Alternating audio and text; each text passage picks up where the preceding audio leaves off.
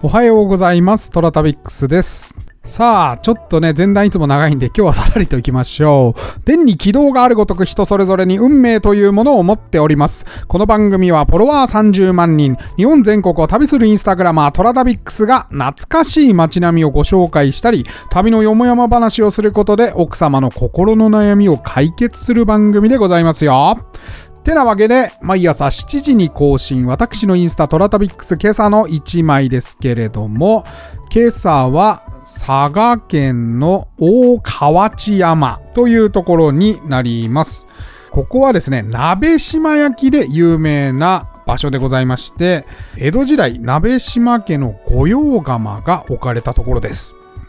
えーここはですね、朝廷、将軍、それから諸大名へ献上する高品位な焼き物が焼かれていた場所でございます。これが鍋島焼きでございます。えー17世紀から19世紀にかけて佐賀藩において、えー藩直営の窯が大河内山にありました。そしてですね、ここ行けばわかるんですけど、めちゃくちゃ山奥なんですよ。うん。今里の市内からも結構離れてまして、こんなところにあんのみたいな奥まったところにですね、急にボンと出てくる窯でございます。うん。関所を置いて、その技術が他に漏れ出ないようにしたんですね。だから立地的には三方を険しい山で囲われておりまして、その前にドスンと関所を設置して、技術が漏れないようにしたんですね。小伊万里なんか輸出もしておりましたし、それからあの、マイセンもね、えー有名な食器のマイセンってあるじゃないですか。あれも伊万里焼をね、真似したなんて言われてますけれども、えそのぐらい当時めちゃくちゃ高い技術を持ってたんですね。しかもね、え日々開発されてたらしいんですよ。うん。絵付けの方法とかが。なんでこれがですね、漏れ出ないように、もう一大半の技術としてですね、えーここを守ったんですね。技術を守るためにふさわしい場所であった大河内山というところに作られた理由なんでございます。やっぱり守られてただけあってね、街並みっていうかね、うんなんか隠れ里みたいな雰囲気がありました。こうタイムスリップしたとかではなくて、その時間が 止まっちゃったみたいな感覚を覚える場所でしたね。ちょっといつものその古い街を歩くっていうのとは若干ねニュアンスが違って、うん、なんかパッと止まった感じがしておりました。はい。というわけで今日はこの間ちょっとね新ウルトラマンの話を白熱して友達と話してたんですけどそれに関連して思い出したんですけど仕事でですねとある、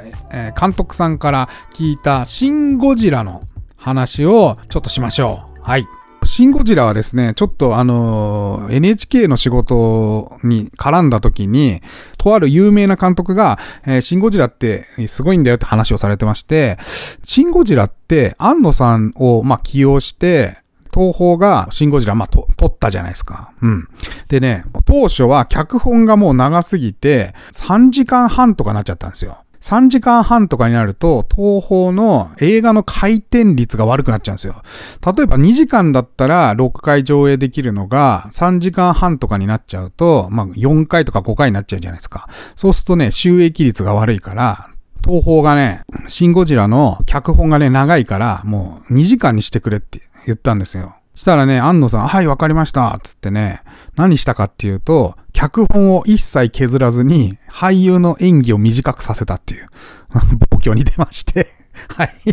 すごいよね。だから、2時間以内に収まって、しかも、安野さんってそういうなんか俳優の変な間の取り方とか演技が好きじゃなくて、だから高速であの俳優が演技しなきゃいけないじゃないですか。うん。変な演技をせずに、できるだけこう絞った演技になってたらしくて、で、それがね、こうそうしまして、変な間とか変な演技がなく、まあそれがリアリティに非常につながったということで、えー、万々歳だったということらしいです。ただね、東方的にはクソーっていうことらしくて、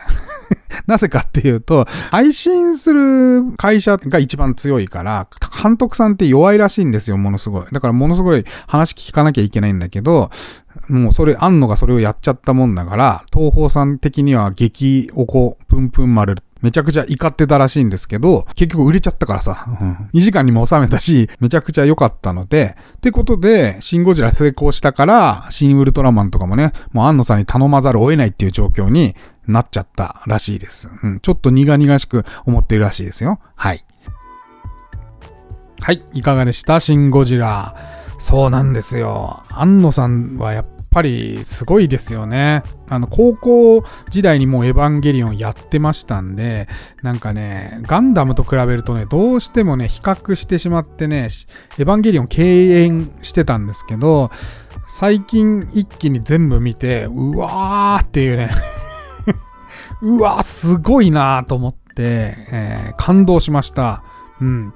なんでまあ、シン・ゴジラもね、なんかなかなか面白かったですよね。うん。シン・ウルトラマンはまだ見ておりません。ってなわけで今日はここまで。トラタビックスは皆様からのお便りをお待ちしております。OD のお便り機能からいただいても構いませんし、私のインスタアカウント TORATABIX トラタビックスに DM またはコメントいただいても構いません。それでは、いってらっしゃい。